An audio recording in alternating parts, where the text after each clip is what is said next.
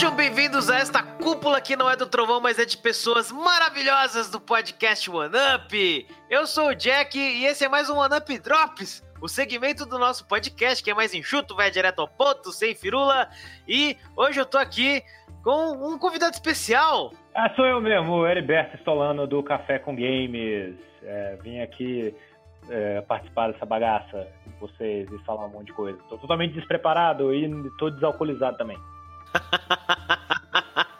ah, assim como, como eu e o Wallace. é, hoje não deu tempo de conseguir uma cerveja.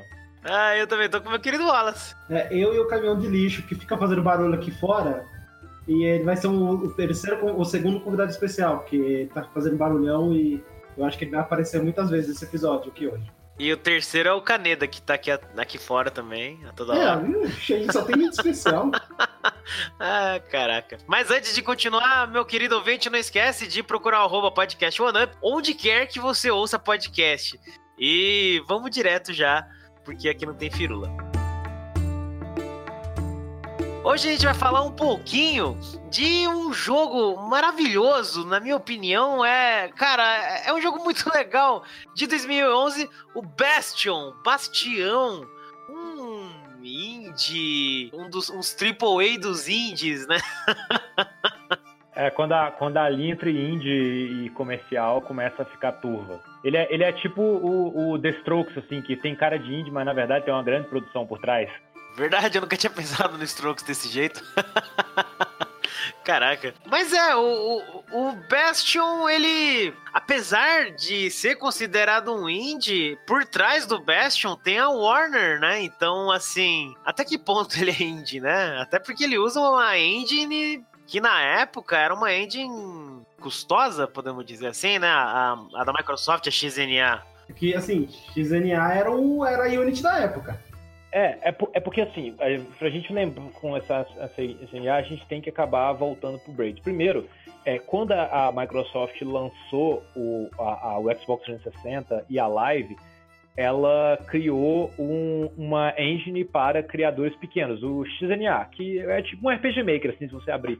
Na verdade, o XNA é muito fácil de mexer, só que é, ele tinha algumas coisas meio ineficientes e era meio burocrático, porque, por exemplo, ao contrário dessa maravilha hoje que é você simplesmente baixar uma Unity ou um Unreal e já sair fazendo, é, a XNA era gratuito, mas para você poder ter acesso a conteúdos e suporte, você tinha que pagar o Creators Club e depois você tinha que ser selecionado, poder criar, era toda uma, uma coisa assim, mas ela foi a primeira tentativa de você fornecer uma, uma ferramenta de criação para criadores independentes e para que eles pudessem alimentar a Xbox Live Arcade, que não sei se você lembra os primeiros anos do Xbox 360, a Live Arcade, que era chamada de Live Arcade porque ela, ela era alimentada por vários ports de jogos clássicos, tipo Mortal Kombat 3, Doom, é, esse monte de jogo clássico assim foi portado para Xbox, no formato clássico, né, sem é, remake ou remasterização. E aí, você tinha comentado a parada do, do. A gente tava falando antes, da cara de indie que o, o Bastion tem. Quem deu esse estereótipo de que jogos indie são jogos tipo 2D ou plataforma que tem geralmente uma arte muito bonita foi o Braid. Mas o Braid, ele é um ponto fora da curva de ter tido um artista muito autoral querendo colaborar com o projeto que colocou a arte dele em cima da, da, arte de programador do Jonathan Blow. E a mesma coisa foi o Bastion. O Bastion começou com uma equipe bem pequena de pessoas apaixonadas, assim, com dinheiro juntado de economia para poder fazer, e aí conseguiram um bom artista para poder. E aí a Warner viu o, as primeiras screens do projeto, quando eles começaram a divulgar ele, e injetou um dinheiro em cima de divulgação para que eles pudessem finalizar o, o projeto. Você tem uma ideia, na época que o Bastion foi lançado não existia Kickstarter. Um jogo como o Bastion não tivesse aparecido, se não tivesse um suporte na ordem, com certeza ele teria ido para um Kickstarter da vida. Verdade. E, bom, se, não, como não tinha, né? Se a, a, a, Warner não tivesse se interessado pelo negócio, muito provavelmente o Bastion ou ele teria atrasado mais, né? Teria esperado mais alguns anos para sair da, do limbo, ou nem teria visto a luz do dia. acho eu, né? Eu acho que assim, ele, ele, é, ele ia sair, mas assim, ele ia demorar muito, muito e muito provavelmente seria daqueles jogos que são muito bons, mas ninguém conhece, sabe? Eu acho que ele, ele seria esse tipo de jogo. Ainda bem que a Warner, né, é, ainda não tava fazendo filme de ruim de herói nessa época, e aí resolveu trazer um filme bom. Legal, fez muito bem. Parabéns, Warner. A gente esquece que a Warner tem uma divisão de games e que ela é muito boa. A Warner simplesmente nos entregou a série do Batman, Arkham, e o Batman de Gondor. Já jogaram o Batman de Gondor? Ba como é que é o nome desse quê? Batman de, é o Batman, é o Batman, Batman de Gondor. Gondor? Que é o Shadow, o Shadow of War. Ah, tá, então eu tava entendendo Porque certo. É você pegar o Batman e você coloca ele numa skin de espadachim gondoriano. Pronto. O é Batman de. Gondor. Faz É, sentido. concordar. E, o, e eles que publicam a série Injustice e os Mortal Kombat agora. Sim. Tá? Assim, a Warner tem um- uma força de mercado poderosa aí. Tem, eles têm jogos muito bons mesmo, é verdade. Outra coisa que o Bastion tem, que, que transforma ele num jogo muito bom, né? É uma coisa que você falou. Ele tem pessoas que trabalharam nesse projeto muito apaixonadas, né? Os dois desenvolvedores principais do projeto, que é o Amir Hall e o Gavin Simon, eles já tinham uma experiência numa, na EA, né? A Electronic Arts, que eles tinham feito jogos de peso, né? Assim, jogos de estratégia. Era uma pegada bem diferente do que é o Bastion, né? Mas tem o lance lá da a visão isométrica e ser um, um jogo com elementos de RPG, uma aventura. Mas assim, o, o lance do Bastion são três coisas, na minha opinião, que fazem dele ser um excelente jogo: a narrativa dele, a arte dele e a tudo que se refere a. Bom, na narrativa eu vou colocar a narração e o som. Porque a música desse jogo é um, é um negócio assim que pra mim é fantástico. Eu até comprei a trilha sonora porque é, é de um cara chamado Darren Korb. Mano, é muito bom. É, é uma pegada rock, folk, com um eletrônico, fusion, sei lá. É, um- é um treco muito doido. Tem um pouco de, de música indiana também, né? É. Assim, Indiano, indígena, uns Sabe, trecos sabe, doidos. sabe, sabe que, que assim, o, o Ghost Bastion, porque ele me lembra muito, que eu, eu falo assim, jogo tem um, um sabor, é difícil quando você fala assim, o jogo tem um sabor. Ele tem um sabor que me lembra muito um dos jogos preferidos da, da minha infância e adolescência, que é o Breath of Fire 4, Olha, que também é um jogo 2D. né? Na verdade, ele tem personagem 2D com cenário 3D, e ele faz um mix de cor é, para mesclar bem o cenário, porque no PlayStation 1 tinha muito isso, né? Jogo de personagem 2D, como o Grandia, Xenogears. Só que eu acho que nenhum deles mesclava tão bem o personagem 2D com cenário 3D quanto o Breath of Fire 4. Só que ele usava uma, uma paleta de cores mais pastel, assim, ao contrário do 3 do próprio baixo, que é mais viva. E a trilha sonora, ela tem aquela coisa épica, orquestrada, mas tem muito de música indiana. Ela usa muito citarra, é, e, e e o jeito de, do, do- da percussão, os tipos de instrumentos selecionados, lembra muito música é, indiana. A, a- a estética do, do, do jogo, da direção de arte, lembra um pouco a mistura de, de cultura japonesa com chinesa indiana, assim, eu acho muito legal. Então o Bastion me, lem- me lembrou muito o Breath of Fire 4 nessa parte das escolhas do clima. Bom, pelo menos pra mim, essa parte da narrativa também é muito. É realmente um dos pontos altos, tirando a trilha sonora, porque eu acho que pra mim a trilha sonora ela vem acima desse jogo, é quase. Eu penso primeiro na trilha sonora quando eu falo desse jogo do que todo o resto, pra falar a verdade. Aí em segundo vem a narrativa, especificamente o narrador, né? Porque ele é um narrador personagem, ele está no jogo. E, e, assim, é, são frases, e ele narra tudo que você faz, né? Então, não sei, é, é um tipo de narração muito diferente. Eu acho que, é, pensando ainda que era 2011, né? Quando saiu o jogo, cara, era bem inovador pra época, assim. Eu me lembro que assim, a- o mais incrível que o- a questão do narrador do Bastion trouxe é que ela é reativa. Então você, a maioria das pessoas que jogam, quando, quando começa a jogar, tem um choque assim, porque não é você que está seguindo uma história que o narrador está falando, é o narrador que está na- tá- tá- está narrando aquilo que você está fazendo. E 2011 foi o ano que eu aprendi o conceito de narrativa emergente, né? Que jogos que têm história têm uma narrativa embutida, que é as cutscenes, e a narrativa emergente é aquilo que provém daquilo que você faz. Que é, por exemplo, quando você joga Fallout, ou, ou sei lá, Minecraft. Minecraft é o melhor exemplo, que é. Ele não tem uma narrativa embutida, ele tem uma narrativa emergente, que é tudo aquilo que você vai fazendo, você vai criando uma história. É a sua história aquilo ali. Né? E aí os youtubers fazem muito de criar seu próprio mundinho e ir narrando. Então o, o, o Baixo ele traz uma experiência narrativa emergente, porque tem um conjunto de reações, obviamente é limitado, depois você vê que ele é um pouco limitado, mas é muito diverso bastante pra você tomar um choque assim, de caralho, ele tá descrevendo o que eu fiz. Tipo, ah, eu decidi por razão nenhuma bater nessa estátua aqui. Ele fala que eu bati na estátua, é o caralho. Aí você fica, velho, o narrador realmente tá reagindo ao que eu tô falando. E ele faz comentários, tipo, ah, não fazia sentido nenhum ele quebrar aquela estátua, mas ele quis. sei lá, porque ele estava furioso. É muito legal. É muito um dos pontos chaves assim do, do, do jogo.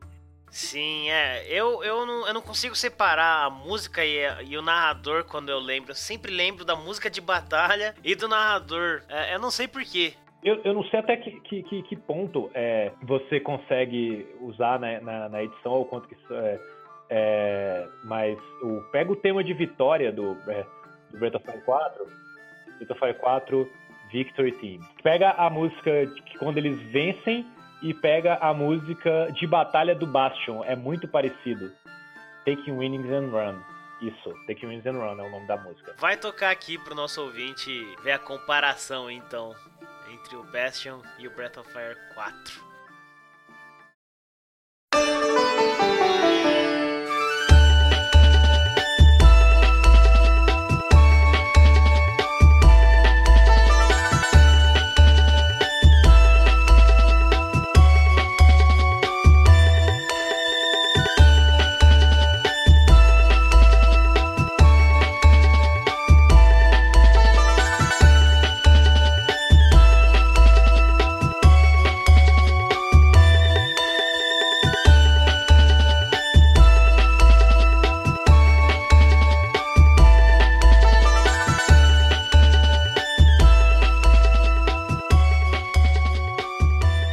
Agora pega o tema de música do Bastion.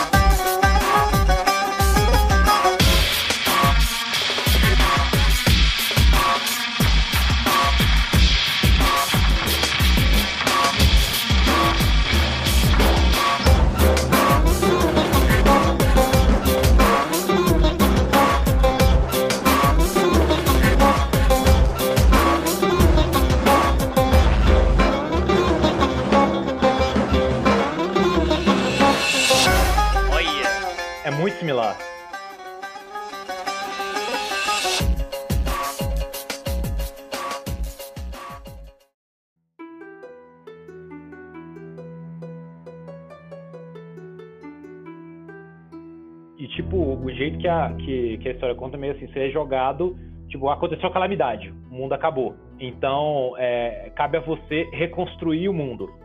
E à medida que você reconstrói o mundo, o narrador vai contando coisas daquele mundo, do porquê que ele foi condenado a, a, a acabar e resgatando as suas memórias. Então, é, faz sentido o, o, o cenário e se reconstruindo à medida que você anda. Então é uma parada a gente chama de não é, é, é o alinhamento ludonarrativo, né? A narrativa vai se encaixando com o gameplay que vai se encaixando com o, a arte, assim, isso é muito legal, assim, de como que eles alinharam as três coisas de maneira certa. Sim, a, a, narrativa desse jogo ela é um caso à parte realmente, né? Tanto é que ganhou prêmio, se não me engano, a narrativa do Bastion, porque realmente é um, é um negócio inovador demais pra época, né?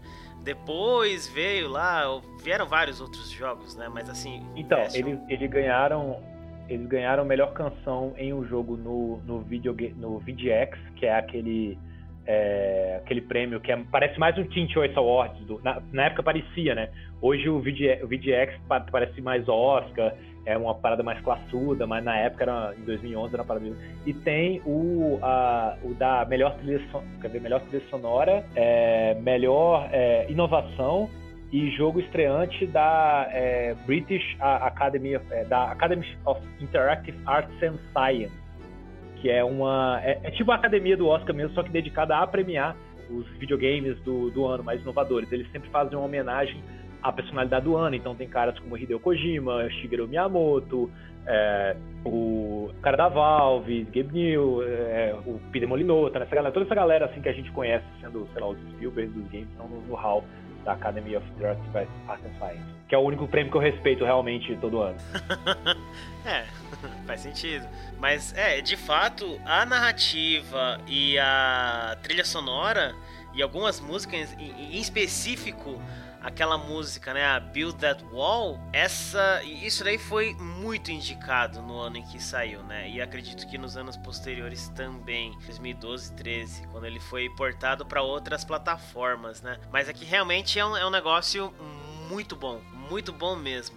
Mas, cara, ah, então, é o que eu falei, ah, quando eu falo Bastion, assim, vem a trilha sonora, não, não tem jeito. Mas até uma coisa, assim, que, que é interessante, que, bom, não é que eu queira desmerecer isso ou, né, colocar atrás, mas é, para mim ainda trilha sonora ainda mais, mas bom, aqui é o gameplay, cara, que eu acho que o gameplay dele é interessante, não é espetacular, assim, se você parar para ver, tanto é que, se não me engano, acho que os 2000 já tinham hack and slash assim que faziam coisas assim melhores, mas é funcional, sabe? É um, é um gameplay que é fácil de aprender. Você não tem dificuldades com ele. Você demora um pouquinho para pegar algum, as manhas de algumas coisas. Por exemplo, você fazer o power shot, que é, que, que é quando você, você, você segura o arco, então segura é, a machete, que você pode arremessar a espada, né? É, você segurar para poder jogar e, e, soltar na hora que o personagem pisca, que tem uma hora que ele pisca em branco, é, ele dá um golpe crítico. Então, assim, é, é umas coisinhas assim que você demora um pouquinho uma, pra é, masterizar, counter, demora, né? mas o counter, mas assim, são todas mecânicas que é, é, não é difícil você aprender. Você entende fácil, você pode demorar para se acostumar, mas você fala, hum, com esse botão eu faço isso nessa situação. Então, por mais que eu acho que não é um gameplay, nossa, extremamente complexo, extremamente é, incrível, super inovador, eu acho que ele casa muito bem com o jogo porque é, o gameplay ele não passa por cima da narrativa. Ele tem uma coisa que é, é assim, ele te dá várias armas ao longo do, do, jogo e não é tipo nenhuma melhor que a outra. É, você escolhe aquela que você gosta mais. Você, você, você sempre carrega duas armas melee, duas armas ranged, né? Se não me engano, tipo Death May Cry, assim. E você tem vários desafios, você vai ganhando é, novos pontos de desafio para você poder testar a sua habilidade com aquela arma. Então você, o jogo te dá oportunidade. Eu, eu acho que, que um, jogo ele é seguro de que o, o, sistema de combate dele é sólido quando ele te abre esse leque de possibilidades para você poder melhorar a sua skill com uma arma. Deixa você jogar do jeito que você quiser. Sim, isso é muito foda. E eu acho que até uma coisa que a gente já falou aqui agora é que à medida que você vai descobrindo essas armas, ele vai tendo. vai, vai contando uma parte da história também, né? Ah, que, que, nem no começo, né? O narrador fala: Ah, e ele encontrou o seu velho amigo, né? Que é a marreta lá. E juntos eles tiveram não sei quantas aventuras e tal. Aí depois ele encontra, sei lá que arma, mas ele fala de algumas experiências que ele teve, né? Ou quando ele encontra as pistolas. Ah, e ele ele lembra do, o garoto lembra dos seus tempos com os pistoleiros de não sei aonde, de Celondia. Eu não lembro direito da história, faz um tempo que eu joguei, mas eu lembro que era bem assim. E isso é muito legal, né? À medida que você vai aprendendo as novas mecânicas do jogo, você vai aprendendo a coisa da história e, e é realmente isso, né? É um jogo realmente seguro de sua de sua mecânica, né, de combate. E é, cara, é muito legal. E é um jogo indie. É, bom, indie, né, naquelas. ah, ele é, ele é indie no, no, em quem fez e no desenvolvimento. Aí a distribuição tem grana, né? É, é, é porque a gente sempre tem que ver o, o que, que significa a, a definição de, de indie, né? Porque ela, ela surge na música com as bandas independentes porque ah, criou-se aquela ideia de que eh, só se, só se chega à indústria fonográfica se você só grava um CD se a, a, a, indústria fonográfica quiser. Então você tem que atender aos, a padrões de mercado e você tem que garantir que vai vender. Então você começa a restringir artisticamente seu trabalho para atender necessidades comerciais. Então, quando chega a banda independente, especialmente com o advento da internet, ah, na verdade existia banda, internet, eh, banda independente antes da internet, né? Os caras distribuíam, sei lá, fita cassete, as demos deles, de outras formas, aí você fala assim, cara, eu estou produzindo algo independente das preferências do mercado. Eu estou produzindo algo autoral. Então, é, quando a gente fala indie, geralmente vem essa ideia, né, de que é autoral. Tipo, os produtores fizeram algo que eles queriam fazer e não algo que um benchmark de mercado disse que as pessoas iriam gostar. Sim, faz todo sentido. É, e é à toa que ele, na época que ele saiu em 2011, o mercado tava abarrotado de Call of Duty genéricos e tal. É, talvez seja por isso que o Bastion se destacou, né, nesse meio. É, é, acho que a grande questão aí é que, bom, de fato, é, entra toda essa definição, né, o Bastion, é, e aí entra aquilo que a gente tava falando, que a EA, desculpa, a, a Warner, né, ela pegou e injetou a grana, mas na questão do marketing e distribuição. Então, assim, o que, que a Warner fez de fato? Mostrou para o mundo que isso existe. Essa, é isso que ela fez. Ah, não é, logicamente que eu não estou tirando mérito, né? Porque, assim, se ela não tivesse feito isso, né? Não, Bastion, é igual eu falei antes, Bastion seria mais um daqueles jogos que, que entra nas listas de jogos bons que ninguém conhece. É, aí a, a gente vem na questão de, de do cara saber é, sobre escopo de projeto. É, muitos, muitos jogos indies não chegam a ser sequer terminados ou lançados porque a galera tá começando e eles não sabem gerenciar escopos, tá? Os caras se perdem no meio do projeto, acaba pensando uma coisa grande demais, não dá conta. Se, se você vê muita gente que está começando, você vê os caras falando assim, cara, começa pensando pequeno, vê o que você dá conta de, de fazer. E como são caras experientes, caras que têm tempo de mercado na Electronic Arts, os caras entendem do que eles são capazes e eles sabem é, limar e, e evitar é, sobretrabalho. Os caras não. Não sei se já viram assim, umas empresas um pouco menores do, da Europa que tenta fazer um jogo ultra AAA de RPG de mundo aberto e o jogo sai uma porcaria. Os caras não têm noção de escopo, eles não sabem o que eles dão conta. E os caras sabiam exatamente o que eles dariam conta de fazer, porque eles têm essa malícia de, de, de trabalho muito melhor do que alguém que está no seu primeiro projeto. Você vê os indies, vamos pôr entre aspas assim, mais bem sucedidos, tipo The Benesaga. Benesaga é feito por ex-funcionário da Bioware. E os caras têm noção de desculpa. Aí, um cara que, por exemplo, trabalhava na indústria AAA e quando foi virar independente, o cara se ferrou por não ter noção de é o Peter Molyneux, que pediu um, um, um, uma quantidade de dinheiro absurda para poder fazer o Godus, conseguiu a verba, porque ele era o Peter Molyneux. Aí quando ele acabou, ele não conseguiu entregar o jogo e depois pediu mais dinheiro e as pessoas ficaram putos com ele. Aí ele foi numa entrevista na pra Rock Paper Shotgun, que é marcada com a primeira pergunta, a primeira pergunta do cara da Rock Paper Shotgun é: vocês consideram mentiroso, mentiroso patológico? Nossa, nossa. E aí ele fala assim: não, é porque eu não sabia o tamanho do projeto, eu não sabia que eu assim, como assim, cara? Você tem 15 anos de experiência no projeto e você não sabia de quanto dinheiro você precisava para poder fazer o que você queria? E, e, o cara dando desculpa, assim, e o sujeito putaço com, com, com o Molino. E, tipo, acabou com a carreira dele. Se eu falar de jogo do Peter Molyneux hoje em dia? Não. Sabe, acabou o Peter Molyneux. Será que a gente pode dizer o mesmo de um certo senhor chamado Koji Igarashi? ah, ainda não saiu, vai. Não, mas, ainda não saiu. Mas saiu não, não. primeiro não, lá. O Koji, Koji Igarashi, não. Koji Igarashi ainda não. mas Keiji Inafune, certeza. Esse Keiji Inafune, certeza, caiu Sim, nessa. Com certeza. Sim. É. E, e, ainda tentou se redimir falando, se redimir não, tentou tirar o dele da reta falando, não, é, mas pelo menos saiu. Bicho, não é assim, Rapaz. cara. Não, cara, quantos anos a gente ficou esperando? Porque ele foi adiado uma porrada de vezes. Não, e é, é, foda, porque eu, pare, eu pareço um, um, pastor pregando sobre esse jogo, mas toda vez que eu falo de caras que têm experiência com noção de escopo, e olha que os caras nem tiveram tanto em trabalho assim tipo eu falo dos caras do Vermintide. Os caras têm uma noção de escopo exatinha do que eles tinham noção de fazer e fizeram um jogo redondo com o que eles podiam. Mas não era tudo da, não é tudo da mesma galera lá, do Warhammer e tal? Não, a questão do Warhammer é diferente. É um podcast inteiro para poder falar de, de Warhammer. Mas é. É, é você ter noção de escopo, assim, do que, que você, você, você quer fazer. A outra é assim, é, você estava falando do, do Bastion ter se destacado nesse mar de, de, de, de shooters, né? É aquela coisa, quando o, o, World of Warcraft saiu, muita gente quis morder o pedaço do bolo e fazer seus clones, e todo mundo acabou quebrando, porque gasta muito dinheiro pra você fazer um MMO.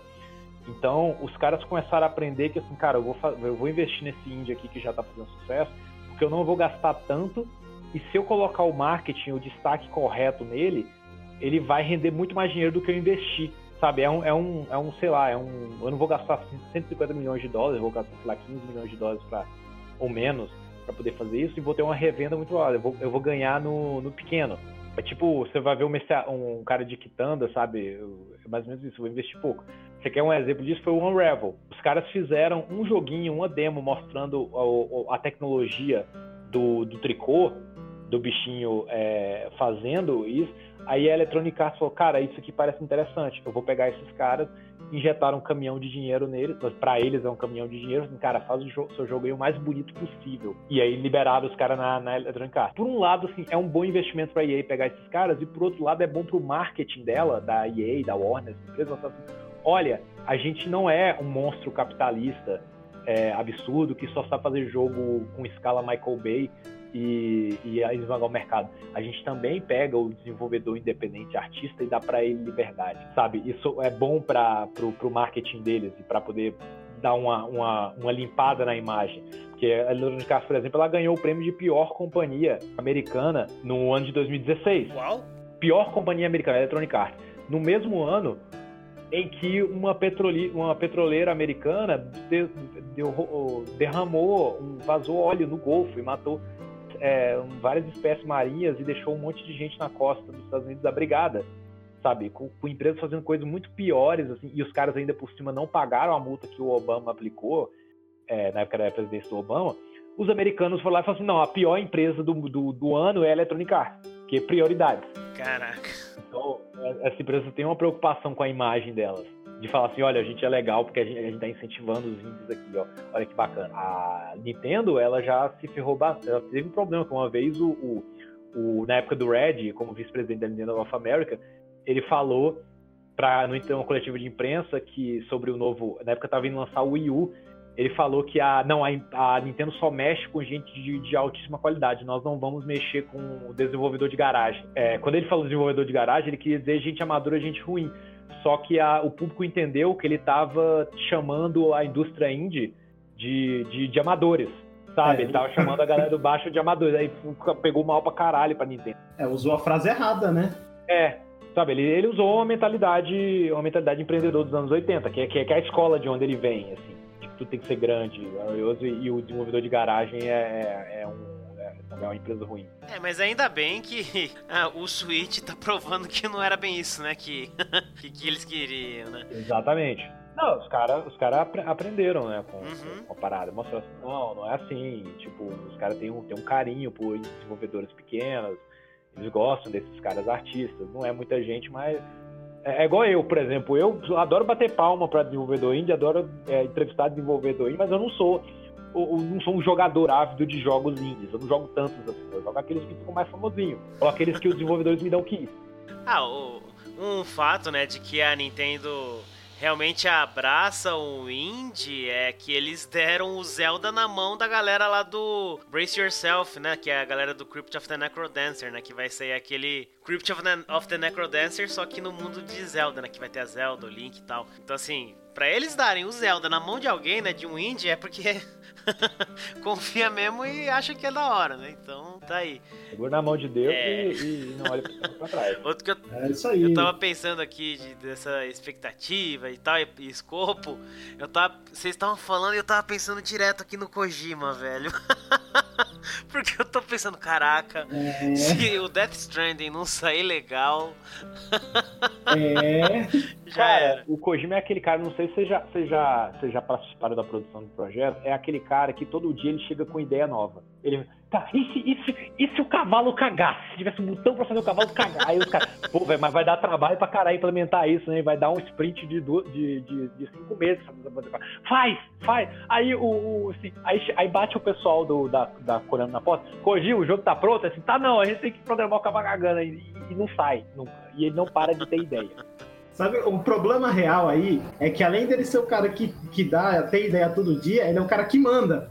Então o problema é que assim. E o nome dele já ficou tão grande na indústria de games que ninguém sabe dizer não para ele. É, exato. Vai é dizer tipo... não pro, pro Ultra Monster Foco em Kojima. E aí, quando você pega o, o, os developers diaries dos jogos deles, você pega os documentários dos jogos deles, a quantidade de feature que ficou de fora por causa de limitação de hardware ou por falta de, de, de, tempo que aquele maluco queria implementar, cara, não tá no gibi, sabe? As coisas que ficaram de fora de Metal Gear Solid 3, as coisas que ficaram de fora do 5, tipo a terceira parte do jogo. É, ele deve ter algum tipo de DDA, mano. Isso dá pra perceber pelo Twitter dele. Tem, teve, inclusive, é, é, esse tipo de situação aí. É, eu acho que acontece, aconteceu, inclusive eu até conto, mas é tipo, o Kojima, eu acho que ele, ele fala assim, não, eu quero esse monte de ideias, vamos fazer tal, a gente vai demorar, sei lá, 10 meses a mais. Aí os caras, oh, tá pronto o jogo? Aí eu fico imaginando que ele fica assim, ah, é, tá pronto, sim, é, é, eu vou mandar para você por e-mail. A gente se encontra daqui a pouco, sabe? Dá um perdido dos caras. Porque, não sei para quem, não sei se a galera sabe disso, o, o Symphony of the Night, o Castlevania Symphony of the Night, ele teve essa pegada. O Igarashi, ele, ele realmente fala, ele, ele escondeu dos investidores que ele tava fazendo um jogo 2D quando os caras pagaram para um jogo 3D. Ah, sim, eu, eu, eu vi isso. E aí eu imaginei essa cena, tipo, os caras indo bater na, na, na, na, porta do Igarashi. Ô, Igarashi, é, aquele Castlevania 3D tá pronto? Aí ele olhando assim, é, é, é, então, tá pronto, sim, é, fazer o seguinte, é, me encontra na garagem que eu te, eu te mostro, tá bom? E aí pegou a equipe dele e tipo, saia correndo, provavelmente era isso, sabe? Então... uma coisa... E, bom, ainda bem que ele não fez o 3D, porque saiu o Symphony of the Night, acho que é, é, né? Eu não preciso explicar. Symphony of the Night tá rendendo dinheiro pra, pra, em, em remaster na, da Konami até hoje. É verdade. É verdade.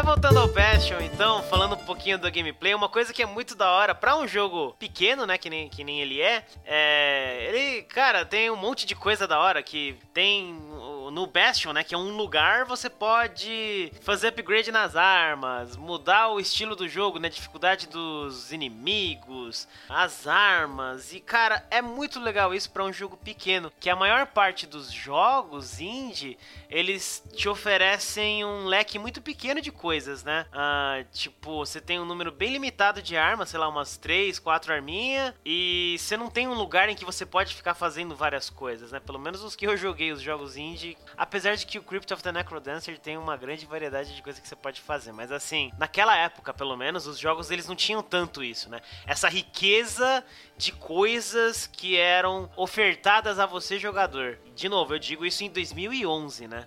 Numa época em que você mais tinha era FIFA e Call of Duty. e igual, né? É. Isso é uma coisa importante falar. Ah, é. Bom, só corrigindo, uh, são três slots. Um você coloca a sua habilidade e os outros dois você pode colocar duas armas corpo a corpo ou uma arma corpo a corpo e uma distância, né? Aí você decide. É, esses são os ah, são dois, dois, dois slots de armas em geral.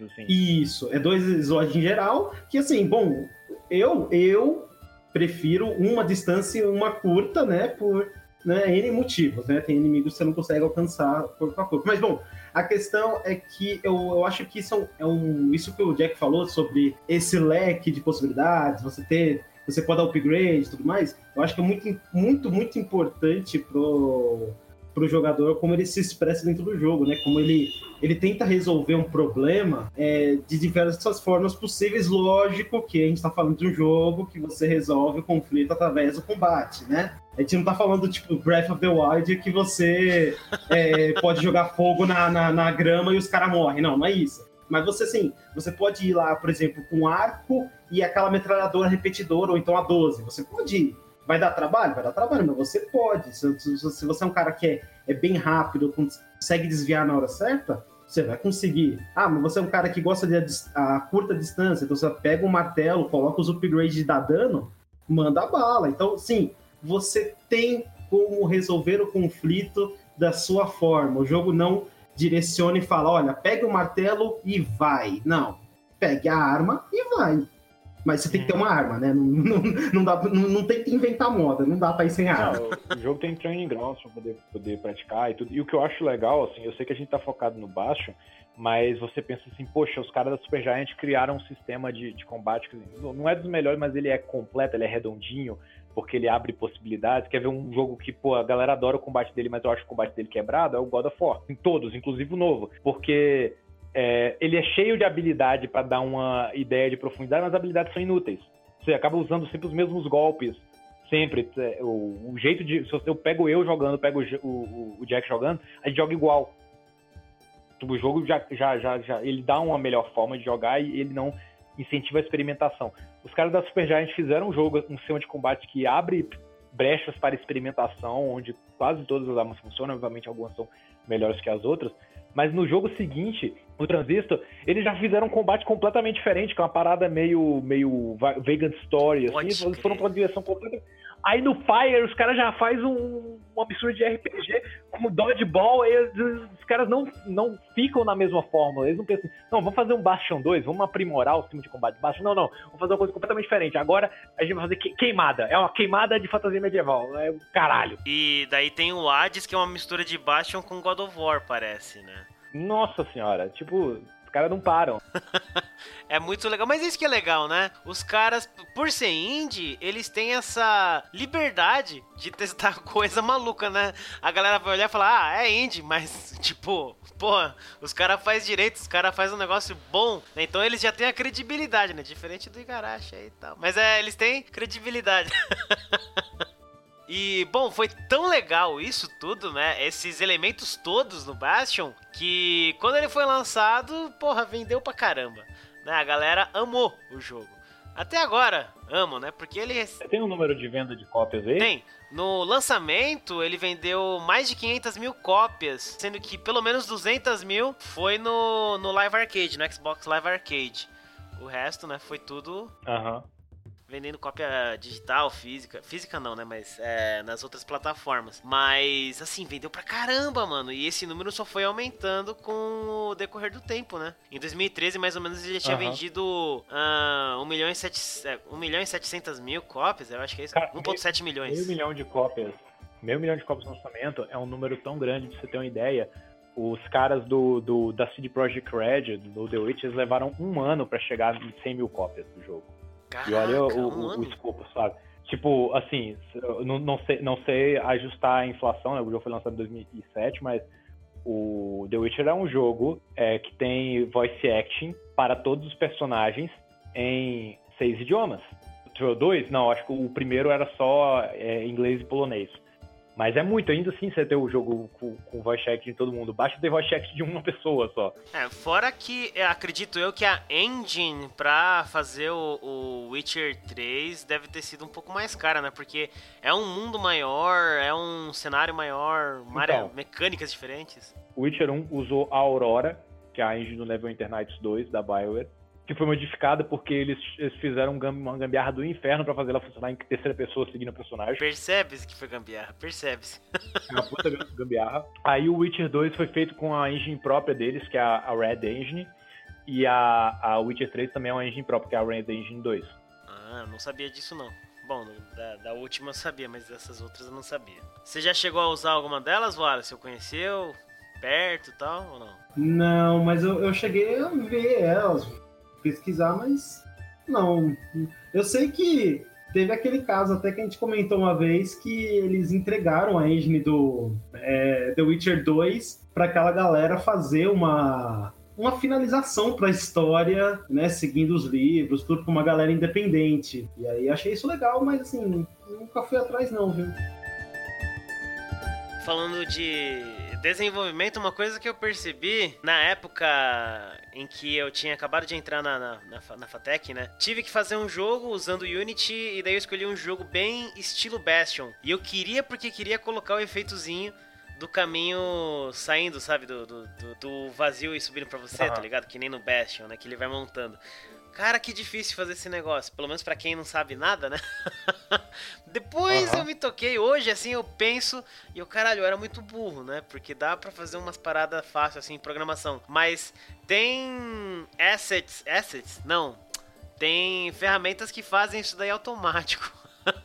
só, só pra que se alguém quiser colocar isso em algum jogo. Ah, né? mas, é, mas é igual a indústria do plugin. É. é. sempre que alguém consegue fazer a parada na unha, vê um maluco e cria um plugin para fazer é, meio que automático. É, exatamente. Só que eu, eu, não lembro o nome agora do plugin que eu tinha visto pra Unity, mas ele era, era caro. Não era muito barato, não. E eu não tava. Era pobre. Né? Eu tava desempregado na época, então não rolou. Aí eu tive que fazer na unha um treco mais ou menos. Mas enfim, é bem legal isso. brincar com essas coisas. Bom, desnecessário dizer, né? A gente até falou aqui que o jogo foi indicado e ganhou vários prêmios e tal. Uma recepção maravilhosa até hoje. É um jogo extremamente reverenciado e muito jogado. Eu não instalo ele porque se eu instalar eu vou jogar e muito, porque ele é muito legal muito bonito. E, bom, não sou só eu quem acha isso, né? É o mundo inteiro. Na minha experiência, o jogo foi muito legal, assim. Eu, eu me diverti pra caramba. Eu consegui entrar naquele mundinho lá, fiquei bem imerso. Aquela historinha. Tipo uma fábula, né? Realmente. Que nem um outro jogo que me faz pensar assim é o Trine, que eu sou apaixonado, mas isso aí vai render um outro podcast outra hora. Mas no Bastion eu fiquei naquilo lá, vendo uma fábula acontecendo. É muito legal. Não sei como foi para vocês, né? Cara, eu lembro que eu joguei, eu acho que foi um final de semana, eu lembro que eu comprei no lançamento também, eu não tenho o hábito de comprar jogo no lançamento, e foi num tapa, assim, e olha que dificilmente eu, eu, eu assim, eu não vejo série, e, então eu, eu, jogo, só que ainda assim eu demoro, eu tinha uma época que eu comprava mais jogos do que eu dava conta de terminar. Opa, esse sou eu. Então, eu tô jogando, eu, eu, baixei lá pra, pra gente poder gravar, né, porque eu falei, caraca, eu joguei, tipo, em 2012. Tipo, comecinho de 2012, então não foi muito tempo depois que saiu. É, eu também, aí, por aí. Aí, tipo, e na época, eu não sei, cara. É que eu acho que, nossa, até falando uma forma meio filosófica, né? Eu não tinha a cabeça aberta pra Índia ainda, sabe? Eu tinha aquela. Então, não tanto. Até que eu falava, ah, tem jogos legais, mas assim. É, tratava daquele jeito. Aí foi passando o tempo, foi que eu vi, nossa, não, o jogo realmente é bom e eu não dei o valor que ele merecia, né? E aí jogando agora de novo, é, aí é aquilo que eu tava falando, que o gameplay dele realmente não é espetacular, porém, eu vou falar pra você que eu tô, eu tô sentindo o gameplay dele muito melhor agora, talvez seja por ter jogado já muitos jogos, né, desde aquela época, mas assim, eu realmente tô gostando do gameplay dele, é, é muito fluido, é muito bom, sabe? E essa narrativa, bom, como a gente já falou, é um negócio, cara, é prende, prende muito, muito fácil, porque ele começa a narrar, e é aquilo que a gente tava falando, ele começa a ser reativo, e aí você fala, não, e se eu fizer isso aqui, será que ele vai falar? Ou será que ele não vai falar? Aí você fica, não, eu vou, eu vou, eu vou quebrar esse vaso aqui, eu quero ver o que ele vai falar desse vaso. Às vezes não fala nada, aí você fica, poxa, não, eu vou quebrar mais um vaso, talvez ele fale agora. E aí, isso é muito legal, cara. Isso, e aí é exatamente isso. Prende muito fácil mesmo. Você começa a jogar, você vai, você vai, aí eu fico controlando o tempo assim, pra não ficar, não passar a hora e dormir tarde, né? Porque senão não rola, tá ligado? Mas, cara, assim, eu acho que é um jogo que muita gente deveria jogar hoje mesmo. Ele, ele roda em qualquer máquina, né? Hoje, principalmente, ele é um jogo bem leve. É, roda no meu notebook aqui leproso, então acho que vai rodar, né? muita máquina aí.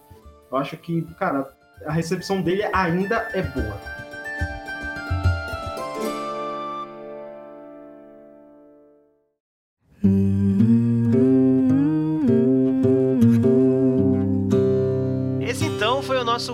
Sobre o Bastion, o primeiro aqui na nossa série sobre desenvolvedoras, né? E a gente começou pela Supergiant Games porque porque é Super Giant, né? Tem muita coisa legal deles. Porque, porque sim. Se tem um jogo ou uma desenvolvedora que você quer que a gente fale, não esquece de mandar pro e-mail do oneup.gmail.com pra gente. E eu já vou deixar aqui um agradecimento especial pro meu querido Heriberto. Meu mano, agora é o seu momento, fala aí onde que o nosso ouvinte pode te encontrar. Bastante simples. Café com Games no YouTube tem uns 27 diferentes. Mas cafécomgames.com.br, o endereço e no Spotify só tem um, meu amigo. É só procurar lá. Rapaz, foi aquela carteirada. é. Porque, oh, não, é, não, é porque o nome é, é, é, é, lugar comum que a gente é amador, não. da hora. É, e pro ouvinte incauto aí, ó. Se você for, né, no Spotify ou em qualquer outro lugar aí, ó, dia 22 de abril, tá? Tem um, um episódio lá, os 5 jogos difíceis 005, tá? Que é bem legal. Tem a participação de uma pessoa muito da hora lá no, no Café com Games. É. Não, brincadeira, ouçam, que é muito, muito maneiro também. E, claro, não deixe de ouvir a gente também, né? Então ouve os dois. é muito legal. Então, é isso. Muito obrigado. E, e, e é isso, né, Wallace? Acabou. Valeu. É, é, é isso, e, uh, e, ó, vale ressaltar que a gente não deu spoiler do jogo. Então, Verdade. Viu? Todo mundo pode jogar de boa aí, que a gente não estragou a história de ninguém, porque a gente mal falou da história. Então, olha, ó. Gonna build that wall up to the sky. Someday your bird is gonna fly. Build that wall until it's done. Build that wall until it's done. But now you've got nowhere to run.